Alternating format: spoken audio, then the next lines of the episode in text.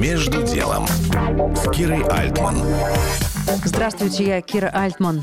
Сегодня говорю о том, как мы живем после 24 февраля. И что меняется. И как мы меняемся. Спрашиваю об этом галериста Сергея Гущина. Появилось ли в твоем лексиконе больше слов про любовь, больше тактильности в твоей жизни, в семье? Заметил ли ты изменения в эту сторону? Да я не очень сам тактильный человек. То есть я такой, знаете, любить меня на расстоянии. Это самое лучшее, что может быть. Но здесь же другой вопрос. Это когда тебе люди стали чаще звонить. Раньше этого не было.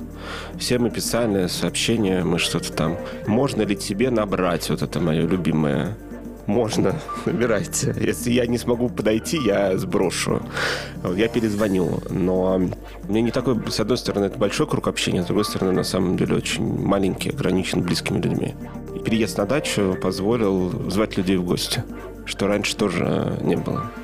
В Москве как-то ты встречаешься в кафе на чай, на, там, я не знаю, на ужин.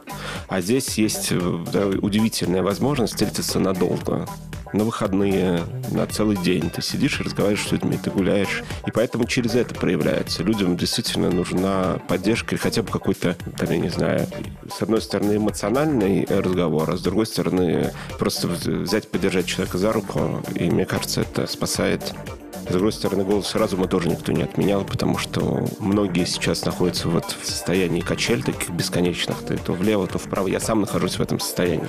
И если тебе кто-то просто разумно начинает что-то говорить, или ты в диалоге с кем-то начинаешь рассуждать о каких-то проблемах, которые касаются быта, себя, тебя, ну, то есть э, близких, это становится от этого легче.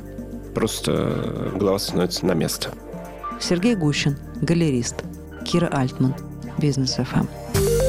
Между делом на Бизнес ФМ.